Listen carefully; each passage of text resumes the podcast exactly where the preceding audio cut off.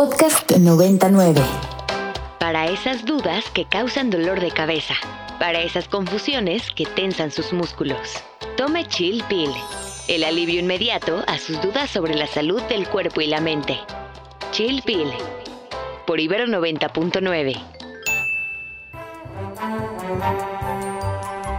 4.31 de la tarde, bienvenidos a una dosis más de medicina radiofónica.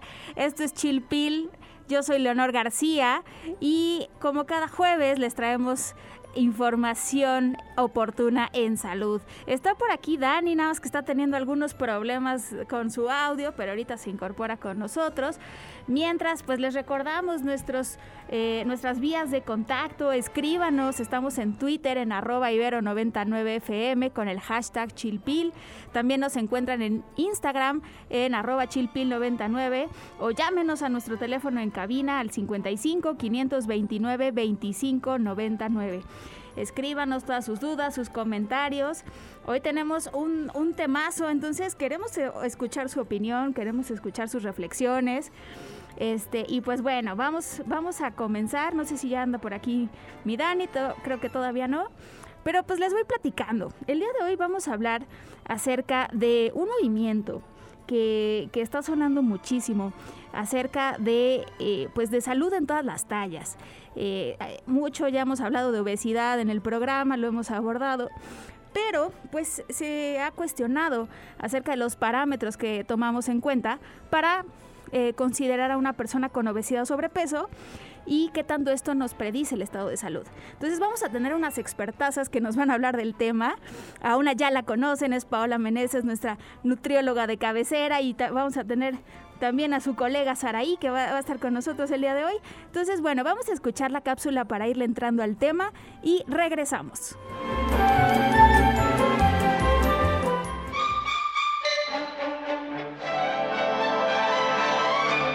fácil es sentirse bien. Un vaso, agua y ya está. Aquí te traemos tu cápsula. Health at Every Size, en español Salud en todas las tallas, es un movimiento creado por The Association of Size Diversity and Health. Este movimiento tiene un enfoque distinto a la nutrición tradicional. Es un movimiento más humanista, compasivo y respetuoso, en donde lo importante es el bienestar del individuo. Los principios de HAES, por sus siglas en inglés, promueven la equidad en la salud, apoyan el fin de la discriminación por peso y mejoran el acceso a la atención médica de calidad independientemente del tamaño del cuerpo. La discriminación basada en el peso y el tamaño de una persona es increíblemente frecuente en nuestra sociedad actual. Esta lucha constante por la pérdida de peso ha causado un gran daño colateral, como la mala relación con la comida y nuestro cuerpo, trastornos de la alimentación, daño emocional, ciclos interminables entre subir y bajar de peso y discriminación. Este movimiento pretende dejar de enfocar el peso como único indicador de salud. Promueve y busca el respeto e inclusión a todos los tipos y tamaño de cuerpo y está en contra de la cultura que estigmatiza y discrimina a los cuerpos de mayor tamaño.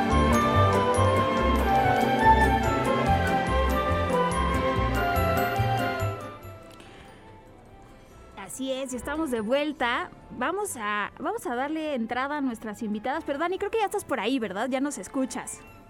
Hola, hola a todos. Ya estoy aquí, pero bueno, no solo tenía problemas técnicos de, con mi micrófono, sino también los tengo con mi voz, así que una disculpa a toda nuestra audiencia. Hoy hace un día, está siendo un día difícil, pero vamos a darle con todo, Leo. La verdad es que creo que es un tema súper interesante, hay mucho que aprender, mucho que concientizar.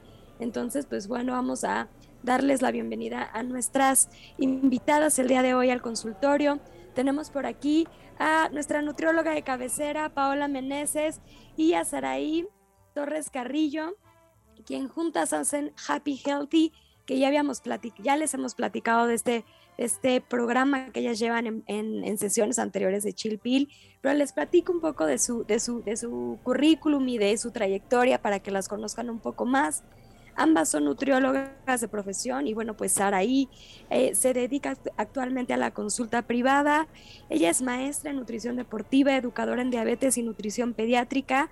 Y, eh, y bueno, pues Pau por su parte se ha enfocado mucho más en la parte de ejercicio y en entrenar a mujeres a través de distintas disciplinas y bueno, descubrir los beneficios y el empoderamiento que podemos sentir a través de lograr controlar nuestro cuerpo. Y bueno, pues como ya saben, recientemente terminó una certificación de coach en cambio de hábitos. Entonces, pues muy felices, bienvenidas por estar con nosotras el día de hoy en Chilpil. Chicas, bienvenidas, happy, healthy, como siempre un gusto. Hola Dani, hola Leo, buenas tardes, ¿cómo están? Mucho gusto a las dos, gracias por invitarnos. Muchas gracias a ustedes por estar con nosotras.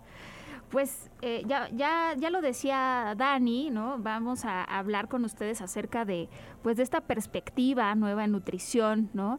Y qué tanto, este, pues eh, tiene ventajas, ¿no? Sobre las eh, posturas que hemos tomado, que venimos tomando desde hace mucho tiempo. Entonces, ¿por qué no nos platican, eh, Pao, Saraí, acerca del origen de, de este movimiento, de, de, dónde surge este Health at Every Size, salud en todas las tallas? Platíquenos. Muy bien, bueno, pues antes de empezar a platicarles sobre este tema, porque sí definitivamente es un tema controversial, Queremos que las personas que nos escuchen tengan una mente abierta porque definitivamente es un enfoque distinto a la nutrición tradicional.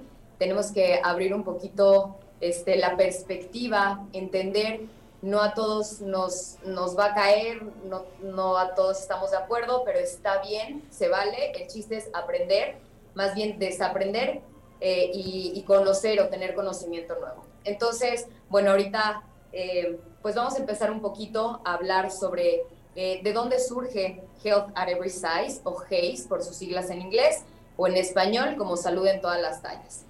Es un movimiento creado por la ASDA, es Association for Size Diversity and Health, que promueve y busca el respeto e inclusión a todos los tipos y tamaños de cuerpo eh, este movimiento no es nuevo, nace más o menos en 1960, eh, ha ido evolucionando a lo largo del tiempo, se, ha hecho un poco cada vez más grande y más completo. Eh, este movimiento promueve, bueno, como ya les dije, el, respeto y la inclusión a todos los tipos y tamaños de cuerpo y está en contra de la cultura que estigmatiza y discrimina a los cuerpos de mayor tamaño. Ahorita en México está empezando a tomar mucha fuerza y si quieren ahorita llegamos a ese detalle. Eh, y es un tema definitivamente controversial, o sea, en redes sociales la verdad es que es como un boom fuerte, gente que está muy a favor y gente que está muy en contra. Nosotras como nutriólogas hemos ido eh, modificando nuestras consultas y nuestro eh, acercamiento con los pacientes, pero definitivamente es algo progresivo porque no lo aprendimos nosotros en la carrera. Bueno, hay otros países que lo tienen súper bien integrado, por ejemplo, o más integrado al menos que nosotros en México, como en Estados Unidos, como en Canadá, como en Nueva Zelanda. Ya hay unos que ya lo tienen bien incluido.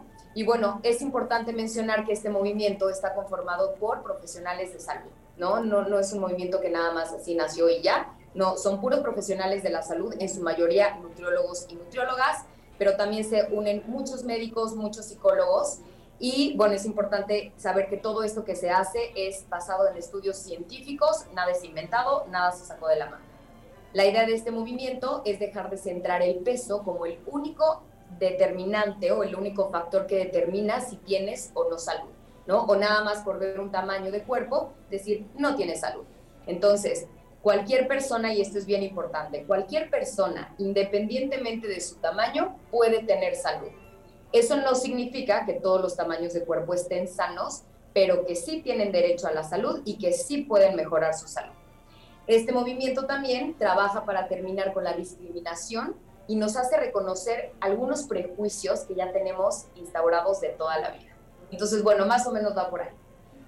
Oye, Pau, y ahorita que te escuchaba, pienso como en muchas cosas. Una de ellas es no estamos hablando propiamente de esto porque lo estamos manejando un tanto desde una perspectiva nutricia, ¿no? Y de cómo es, eh, eh, un, es un enfoque innovador de verlo, pero no puedo evitar pensar en la parte psicológica y emocional y cómo aporta a la autoestima y el autoconcepto de las mujeres y esa parte me gustaría resaltarla, ¿no? Eso por un lado y por otro lado hablar un poco más de la concientización de la discriminación ante la obesidad o el tipo de cuerpo o los estereotipos que tenemos en referencia a esto, ¿no? Hace algunos meses, Leo y yo hicimos un programa de uno a uno hablando un poco de este tema sin conocerlo como tal, como lo están hablando, Y entonces a mí me sorprendía muchísimo cómo encontramos esta discriminación en diversos escenarios que la tenemos tan, tan, tan normalizada y tan interiorizada que la verdad es que a veces ni siquiera nos damos cuenta que nosotros mismos discriminamos. Entonces platícanos un poco más para que nuestra audiencia pueda reconocerlo en ellos mismos. Bueno, primero tenemos que ser conscientes de que tenemos una asociación automática a que la delgadez es salud. Si estamos viviendo en una sociedad que sobrevalora los cuerpos delgados, independientemente de si la persona es sana o no, porque en realidad no sabemos qué es lo que hace o lo que tuvo que hacer esa persona para llegar a ese cuerpo. Aquí lo único que estamos buscando es eh, justo llegar a ese estereotipo de belleza, que es en la sociedad que vivimos un cuerpo delgado. Entonces, bueno, discriminamos de muchísimas maneras. Por ejemplo, en las consultas con un médico o incluso nosotros como nutriólogos, cuando llegan nuestros pacientes a, a consulta, muchos profesionales de la salud, no digo que todos, pero muchos creemos que la razón por la cual la persona está enferma y llega a pedir nuestra ayuda es solo por el hecho de que está en un cuerpo grande y juzgamos su salud a través de su tamaño. Discriminamos al pensar o al deducir automáticamente que la persona solo por tener un cuerpo grande es una persona que se descuida, que no le interesa su salud, que no tiene fuerza de voluntad y también asumimos que no le gusta hacer ejercicio, cuando en realidad como profesionales de salud y como personas que vemos gente en la calle, no tenemos ni idea de la historia de esa persona, o sea, tenemos que saber antes de poder emitir un juicio. Entonces, bueno, la salud va mucho más allá del peso, la salud son muchísimas cosas físicas, económicas, sociales, espirituales, emocionales también, el manejo del estrés, como lo dijiste, Dani. Entonces, somos mucho más de lo que comemos y de lo que pesamos. Y bueno, pues esto es solo un ejemplo de, discriminación en el sector salud, pero en realidad lo vemos en muchísimos lugares y lo tenemos normalizado. Lo vemos en los aviones por los tamaños de, de los asientos, en el diseño de la ropa casual o de ropa deportiva y bueno, afortunadamente esto ha ido cambiando porque cada vez hay más campañas donde ya se está incluyendo esta diversidad de cuerpos. Así es, creo que estamos en un mundo un poco esquizofrenizante en el que por un lado nos bombardean con estereotipos de belleza delgados, ¿no? Este, con estos mensajes de, en pro de la delgadez, pero a la vez también vivimos en un ambiente sumamente obesogénico, ¿no? Lleno de eh, pues eh, alimentos que están cargados de calorías, de grasa, de azúcares, ¿no? Que no, que no favorecen esta delgadez. Entonces es muy, muy difícil alcanzar estos estereotipos de belleza en un ambiente que promueve, de hecho, eh, pues, la ingesta, ¿no? La ingesta de alimentos hipercalóricos. Entonces, creo que este movimiento, ¿no?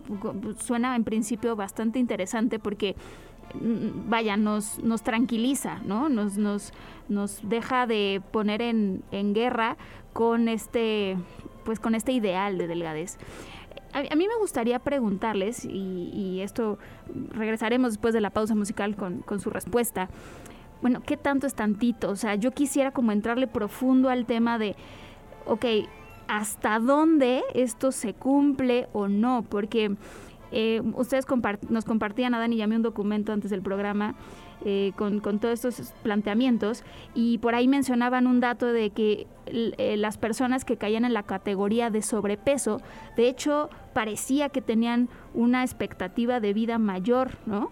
Entonces, a lo mejor esto sucede, a lo mejor las categorías se están moviendo y quienes están ahorita en sobrepeso, pues realmente no tienen un riesgo tan grande de enfermar o de morir de forma prematura. Pero yo no sé si hasta cierto punto, a lo mejor ya las que caen en categoría de obesidad, sí ya tienen este riesgo. Entonces me gustaría que nos comentaran un poco más al respecto, regresando de la pausa musical. ¿Les parece bien?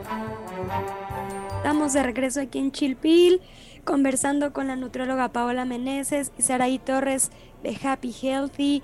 Y eh, bueno, pues les recordamos nuestras redes sociales. A mí me encuentran en Instagram como Sig Daniela Chinchilla. Leo, ¿dónde te encuentran? Yo estoy en Twitter y en Instagram como arroba leo-agg. Pao, Saraí, ¿a ustedes en dónde las encuentran? Mira, tenemos una página, digo, una cuenta en donde trabajamos juntas enfocadas en la salud de la mujer y nos encuentran en Instagram como happy.healthy.mx Y eh, a mí me encuentran como Pau-Meneses L. Y a Saraí, a mí me encuentran como Nutrición Total GDL. Buenísimo.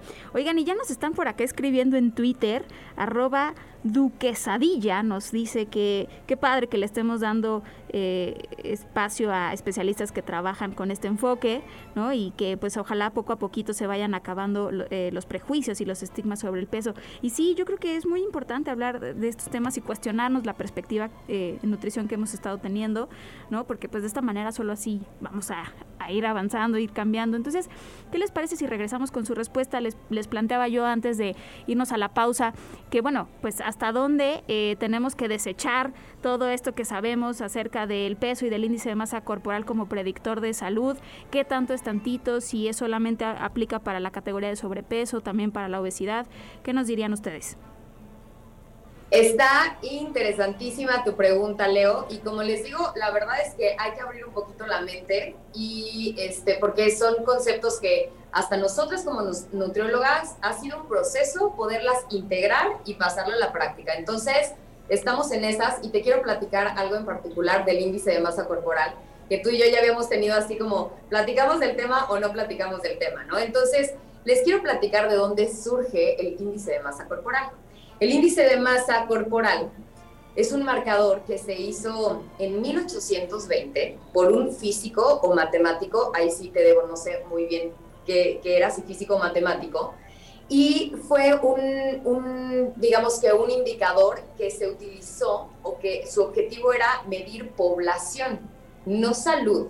Era hacer estadísticas de población y no de salud.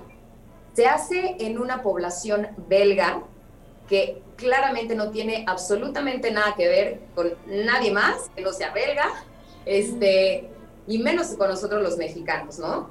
De ahí salen estas tablas, llega a Estados Unidos y se, empieza a hacer, se empiezan a hacer cortes arbitrarios por secciones y los empiezan a categorizar y se empieza a poner como normalidad sobrepeso, obesidad, obesidad mórbida, bla, bla, bla, bla, bla. Pero en realidad sin algún sustento en particular, ¿no? De estas características. Entonces, el índice de masa corporal ya no nos habla, o sea, es un indicador que ya no nos habla de salud, porque si ustedes se dan cuenta, lo único que considera es el peso y es la estatura. Difícilmente con el peso y la estatura de una persona podemos hablar de salud, porque como ya les dijo Saraí, la salud tiene eh, mucha, o sea, no, antes se pensaba que era 70% alimentación y 30% hacer ejercicio. No, salud incluye tu salud mental, el acceso que tienes a hospitales, a medicina, este, la cercanía que tienes con los tóxicos, la relación que tienes con, con la familia, si sabes liberar o no el estrés, ¿no? Entonces, el índice de masa corporal ya no es un indicador como tal de salud, bueno, al menos el, movimiento propone que no se tome como tal en cuenta, pero sí hay unos indicadores que sí nos pueden decir si una persona tiene salud o carece de salud, independientemente del peso que tenga. Entonces, por eso ya si te cae en una tabla como sobrepeso o como obesidad, aunque sale ese valor que nosotras ya no lo utilizamos tanto, eh, hay otras cosas que sí nos pueden decir si hay, una, si hay salud o hay enfermedad. Y entiendo, entiendo muy bien lo que dices, Pau, porque bueno, la salud es, es, un concepto mucho más amplio. Sin embargo, bueno, hay muchos estudios, ¿no? donde asocian específicamente la variable de índice de masa corporal a variables como muy específicas, desenlaces muy específicos. Y bueno, pues sí se han encontrado asociaciones, ¿no? Este, de hecho, bueno, pues tanto así que las guías de práctica clínica de ortopedia, de, no sé, de varias especialidades médicas recomiendan eh, eh, la, pérdida de peso para el manejo de ciertas enfermedades. El, el movimiento, entonces, propone desechar esta parte o a lo mejor atenderlo hasta cierto punto. Fíjate que hablando de eso de los estudios, lo que tenemos que, bueno, hay muchos estudios, ¿no? También así como hay estudios que sí lo relacionan el peso, también hay muchos otros con evidencia científica que hablan que no es así. Y aquí lo importante con los estudios científicos es que estos están hablando de una relación, más no una causalidad. O sea, sí puede haber relación, que eso es como lo que explica el movimiento. Sí, sí puede haber, pero no es una condicionante, no es como, ah, como eres de talla grande, entonces por eso. Exactamente, entonces justo eso es lo que tenemos que como aprender a diferenciar, que no es una relación directa. Y que no es el único factor, porque muchos profesionales de la salud con lo que primero entran es baja de peso. No dices, oye, pero es que yo no venía por pérdida de, peso, que yo tengo depresión o yo tengo síndrome de ovario poliquístico, ¿no? O sea, no venía que me trataras eso. Hay gente que va hasta el oftalmólogo y sale con dieta, así que señora baje de peso. Entonces es como que no sea lo primero que se le diga al paciente sin antes preguntarle todo lo que ya platicamos previamente, ¿no? Todo su historial, realmente conocer a profundidad los hábitos de las personas, la vida de la persona para entender qué es lo que necesita. Sí, no, Pau, porque ahorita que te escucho decir eso, también de pronto siento que se quedan en un nivel superficial cuando no entienden o no, no saben explicar el motivo del síntoma, ¿no? O, de la, o del motivo de consulta, es como baja de peso, es como lo primero que te dicen para explicarlo, para encontrar la solución. Pau, Sara, ¿y cuáles serían estos indicadores de salud que no están asociados al índice de masa corporal en las personas? Mira, primero que nada, y creo que retomo un poquito de lo que les estaba platicando, lo primero que tenemos que hacer como profesionales de la salud es hacer un buen historial clínico de la persona. A ver, les vamos a preguntar cómo son sus hábitos eh, en general, las conductas de la persona, saber si tiene, como les había dicho ya, eh, maneras o cómo maneja el estrés, cuáles son sus hábitos de sueño, cuáles son sus hábitos de alimentación, cuál es la relación que tiene con la comida, si es una persona que ha hecho dietas durante toda su vida, ¿no? Que a lo mejor ya perdió estas señales de hambre y de saciedad, cómo tiene sus relaciones interpersonales, si tiene como una red de apoyo, acceso a la comida, este, bueno, hay que hacer un buen historial clínico como para entender a la persona. Ese ya nos habla de salud, ¿no? Desde que hacemos un buen historial clínico, pero también nos apoyamos de los análisis de laboratorio y de los biomarcadores. Eso sí, nos habla de una disfunción, de alguna alteración en algún en hormona, glucosa, insulina, bla, bla, bla, ¿no? O sea, triglicéridos, colesterol, pero ya está evidenciado. O sea, el movimiento no se va nada más por la discriminación de te veo en un cuerpo grande, baja de peso. Porque, oye, pues es que eh, la salud y la enfermedad está en tamaños de cuerpo pequeños y grandes, ¿no? O sea, no podemos pensar que nada más una persona delgada está sana ¿Por qué no? Porque no necesariamente. Puedes, ay, perdón. Por aquí, por aquí nos está escribiendo R. Lidia GC. También eh, dice, me encanta que hablen de esto, la salud es multifactorial, no todos los gordos son insalubres, ni todos los flacos son saludables. Es que existe algo llamado estigma de peso por lo que las personas de cuerpos diversos no tienen acceso a servicios médicos de calidad. Así, es. Sí, así es, Lidia. Este, hay, hay pues mucho estigma al respecto, es, es, es una realidad. Eh, y bueno, pues sí, sigue de todas formas habiendo controversia, ¿no? Porque bueno, finalmente pues los estudios epidemiológicos, por ejemplo, la ENSANUD, pues sigue usando el índice de masa corporal, o sea, lo reporta, ¿no? ¿Y por qué, por qué será esto? Eh, ¿qué, ¿Qué sucede? ¿Pasará que no tenemos todavía eh, un, sustituto para esta variable. Este, digo, yo, yo, es que yo lo pienso, o sea, por ejemplo, a nivel de, cuando tienes que hacer un estudio tan grande, ¿no? A nivel poblacional, pues tal vez no es difícil tener todos los insumos para tomar biomarcadores o para hacer un análisis de bioimpedancia y de composición corporal a toda la población o a una, pobla o una más bien a una muestra muy grande, ¿no? Para tener datos epidemiológicos lo más fácil sin duda es tomar el peso y la talla, ¿no? No sé si va por ahí a lo mejor o, qué opinan ustedes. Sí, creemos que va por ahí. O sea, si estamos hablando de poblaciones, puede ser que, que, todavía usemos el índice de masa corporal, pero lo que queremos transmitirles es que no es todo y que también el sector salud y el gobierno y todo tiene que empezar a abrir, pues obviamente su, su, su mente para poder ya meter otros valores que también son importantes y pues no solo catalogar a las personas por su peso y por su talla. Entonces, eh, pues bueno, la propuesta es, es esa, yo sé que es difícil para medir las poblaciones, pero lo que sí es súper importante, no se debe de hablar del IMC en un consultorio privado, porque ahí sí no tiene razón, no tiene ni pies ni cabeza. Vale, pues híjole, yo quisiera seguir hablando de esto, es un tema bien interesante, pero se nos acaba el tiempo. Este, Pau, Saraí, muchas gracias por haber estado con nosotros. Bueno, ya, ya este, tenemos a Pau cada 15 días, pero Saraí, nos dio mucho gusto que nos acompañaras en esta ocasión. Y pues, Dani, nos despedimos. Ay, Dani, Dani tiene problemas con su voz. estoy súper afónica. Una disculpa a todos, pero bueno, gracias Pau, y Leo, nuevamente por una tarde más juntas y nos escuchamos la siguiente semana. Así es, gracias a Carmen Díaz Leal, a Obando, a Rox por su trabajo en la producción. Nos escuchamos el próximo jueves. Hasta la próxima.